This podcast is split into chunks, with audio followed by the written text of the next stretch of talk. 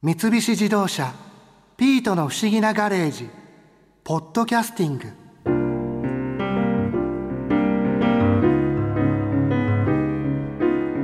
なあピート鎌倉のアジサイもう少しで見頃らしいぞ。せっかくこの時期にガレージが鎌倉にあるんだから鎌倉のアジサイ巡りをしないのはもったいないよな。僕が一番気になってるのは明月院の青いアジサイ明月院ブルー。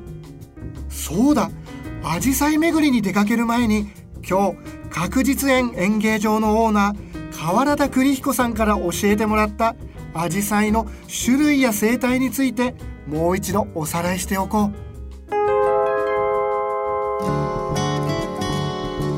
アジサイっていうのはどんな植物なんですか、えっと、植物学上でいうとアジサイかアジサイ属の植物です。アジサイかアジサイ属。はい、でやっぱりあのある程度葉っぱよりも花が綺麗な灌木っていう灌木っていうのは小さい木っていう意味ですけど、木なんですね、はい、木です。こう特徴っていうのは何かあるんですか、まあいろんな日本のアジサイ大体15種類くらいありまして一番代表なのは伊豆あたりに自生している角アジサイでそれから変わったのが普通のアジサイになるんですけどそれはもう日本特産の種類ですね。その一般的なイメージのあの手まり型はい。の球体のこう、はい。アジサイっていうのは、もうそれに入るんですけどその多くはそのガク咲きが基本形の花で詳しく言うと真ん中にクチュクチュしているのが両生花って言っておしべとめしべがある花。はい、それに対してあの花弁に見えるやつは中生花って言ったりあと装飾花飾る花って言ってその2つからできてる。でその両生花が全部花弁化したやつがその今言われた手まり型になる。はうん、だからすごい違うんじゃなくて同じ仲間にそのガク咲きと手まり咲きがある。あ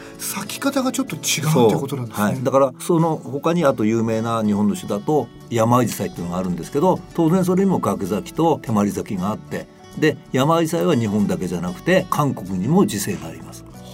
うん、アジサイっていうのはもともと日本原産の？原産です。あ日本なんですね、はい。そこからこう海外に広がってるわけですね、はい。海外でもアジサイって呼ばれてるんですか？いや世界各国で通じる名前があるの。ハイドランジアマクロヒラなの。ちょっと待ってハイドランジアマクロヒダ、はい。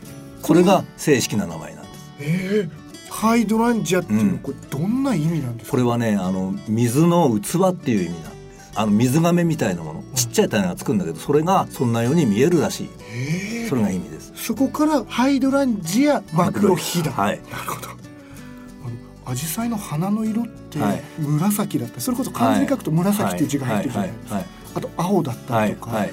この品種によっても色あのね結局アジサイってのは土のペーハーによって変わるんですよ。花の色が。土のペーハはい。だから酸性だと青くなって中性だと赤とかピンクになるっていうそういうようなサイクルなの。多くのものは。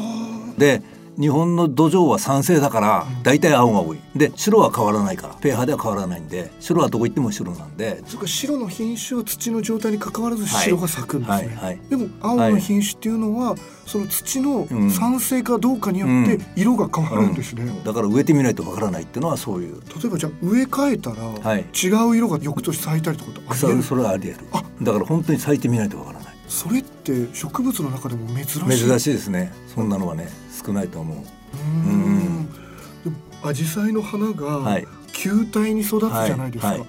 あれって何か理由があったりするんいですか？その辺は分かんないですね。やっぱり進化の過程でそうなったとしだからあのアジサイの仲間ではそのあの球体が丸じゃなくてこう円錐状になるのもある。円錐状なんですか、そうそう。だからそれを海外ではピラミッドアジサイと呼んだりしてるわけ、はい、確かに見た目が。あそうそうそう。そういうのもあります。ちなみになんていう？有名なやつはあの柏葉アジサイって言って柏葉アジサイ、葉っぱが柏の葉っぱに似てるんですよ。でこれはやっぱりアジサイ好きな人はみんな知ってるからもうそのくらい普及品なんで。うーんはい。えーでもその円錐になる花の形を見てみたいですよね、ああ綺麗ですよ。で種類によってはその円錐がちっちゃいのはこのだけどこんなんなんのが30センチぐらいにう。んうん。なったり、うんそう。結構そう。本当に。そう。品種によってね、は今アジサイの種類っていうのはどれぐらいあるものなんですか？い、日本では多分1000から2000の間、そんなにあるんですね、品種がすごく人気があるから育種簡単だし誰でもやってるし。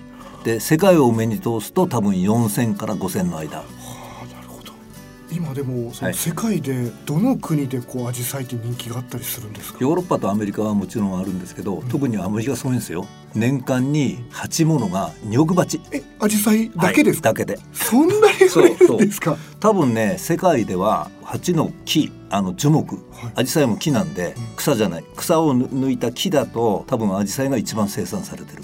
バラより多いですねこれも私も知ったのは今から15年くらい前かな。私がちょっとアジサイの本出したんですけどその時調べたらそんな感じだったです。これはなんでそこまでアメリカで人気があるんですかね紫陽花って。それはちょっとわかんないねやっぱり ただ花がやっぱり花期が長いんですよ。う咲いてる時期、ん、草花じゃなくて木だと普通だと2週間からせいぜい長くて3週間なんだけどアジサイに関しては1ヶ月あるいはもっとその終わった時の花まで入れたらもっと長い間楽しめるから一つの鉢で、う。ん、そのいっぱいつけばね花が。だからそういうのも一つの原因だと思うよ。アメリカで例えばそれだけ売れてるじゃないですか、はい日本での紫陽花の人気っていうのは今はどうなんでしょう今もすごいですね。で特にあの今から1415年前くらいから母の日のプレゼントってそれまではカーネーションだったんですけどアジサイに取って変わりまして。あ変わってきたんですね、うん。今カーネーションは本当に少なくなりました。でさらにはい。アジサイの生産者は母の日に向けて生産して出してくるの。だから母の日が過ぎちゃうと、ん。世間ではアジサイの時期なんですけどその頃減ってきちゃう。のだからあんまり園芸店に並ばなくなってしまう。のアジサイの鉢も。だって母の日はあの5月ですよね。そうですよ。だから5月の初めの頃ですから。ちょっと早めに、はい。そのはい。咲くというかピークを迎えるようはない。状態に、作ってそれにみんな出しちゃうから。多多分その時が一番高く売れるの。売れるからみんなやっぱりそこに出しちゃう。その後本当の時期だと減ってきちゃうってことなんですすごい減ってきちゃう。だからうちみたいな専門店じゃないとものすごくやっぱり置かなくなってしまうからアジサイって、うん、えでもカーネーションから紫陽花に変わってきてるんですね、はい。はい。今でも実生してる紫陽花っていうのは日本にはあるいっぱいありますよ。だから日本各地の山行けば山アジサイとかそれからエゾアジサイとか玉アジサイとか乗り移りとかこれは普通に見られるから。でその地域によって花の色が違ったりしてで茨城だと大体白い花の山アジサイが見られる、ほうーん、その場所によっては紫だったり青だったり赤だったりそれはいろいろ。変わってくるんですね、はい。はい。あの紫陽花って、はい。鎌倉のイメージもすごくあるんですけど、明月院とか発生寺とか、はい。紫陽花で結構有名ですよ、はい。あれは実生の紫陽花ではない。あれ植えたものですね。で明月院のやつは姫アジサイって言って一番アジサイらしいアジサイってこれじゃないかなと思う。色が水色で綺麗で、うーん本当にたくさんはい。紫陽花品種あると思うんですけど、はい。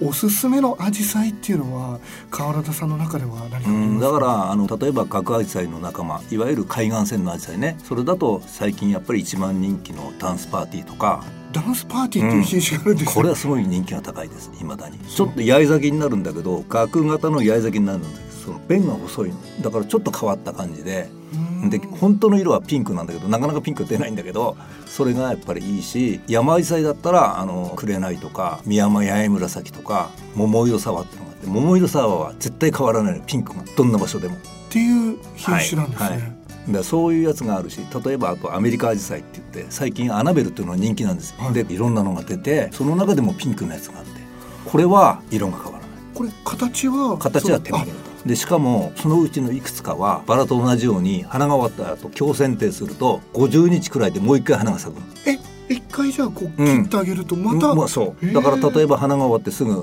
6月の末ぐらいに切ればそこから50日だから8月の中ぐらいにもう一回咲くしそれを9月に切ればもう一回最後の花が11月くらいに咲く。そういうことが可能なのそのアジサイは。このアナベルっていうのは、はい。日本でも今かなり人気がこれはいくらでもどこでも店でもやってるからああるから。あるんですね。これは、うん、ただその先のピンクのアナベルとかピンクのアナベル2とかルビーのアナベルっていうのがあるんだけどこれはまだまだ限られた店にしか置いてないんで。ルビーのアナベルはルビー色。これがピンク系では一番綺麗な色。ええ今あんまり言いたくないのはこれがあの物が切迫してて もううちでもほぼ完売状態でもう秋まで入らないんだわこれそれくらい綺麗なんです、綺麗。なるほど。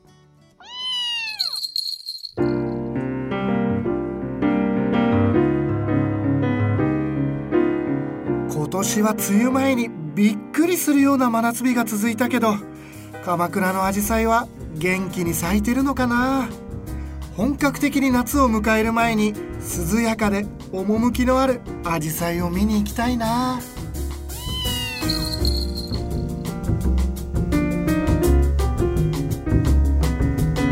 三菱自動車ピートの不思議なガレージポッドキャスティングこのお話は Drive your Ambition 三菱自動車がお送りしました。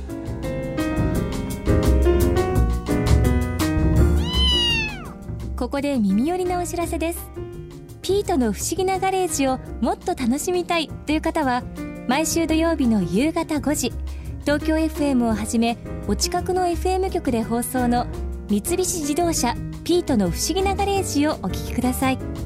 外に出かけたくなるとっておきのお話満載でお届けしています。